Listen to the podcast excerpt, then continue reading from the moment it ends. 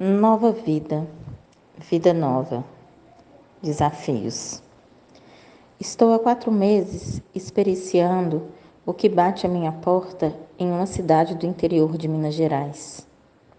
Vim a trabalho, um trabalho que brilha os meus olhos quando estou atuando diretamente com as vulnerabilidades sociais e de cada ser humano.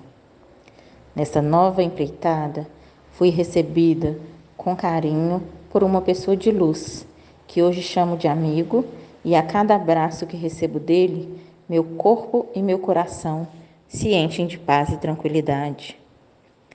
Nestas novas descobertas, vivo percalços diários, longe da família, amigos de longa data, angústias e ansiedades sobre até quando estarei por aqui. Pois aprendi que estar de passagem é algo contínuo e necessário. Mas novembro foi diferente em vários aspectos. Trabalho exigiu mais e permitir ser consumida pela entrega nessa loucura versus produção. Aí o corpo deu seu grito.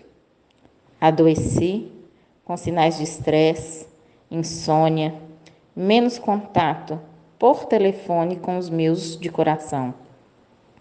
Mas também fui enfermeira, mãe, advogada, desembocando no encontro de comissões de pessoas atingidas pelo desabamento da barragem do Córrego do Feijão em 2019. Sim, estou atuando no fortalecimento e empoderamento dessas pessoas pela luta na reparação.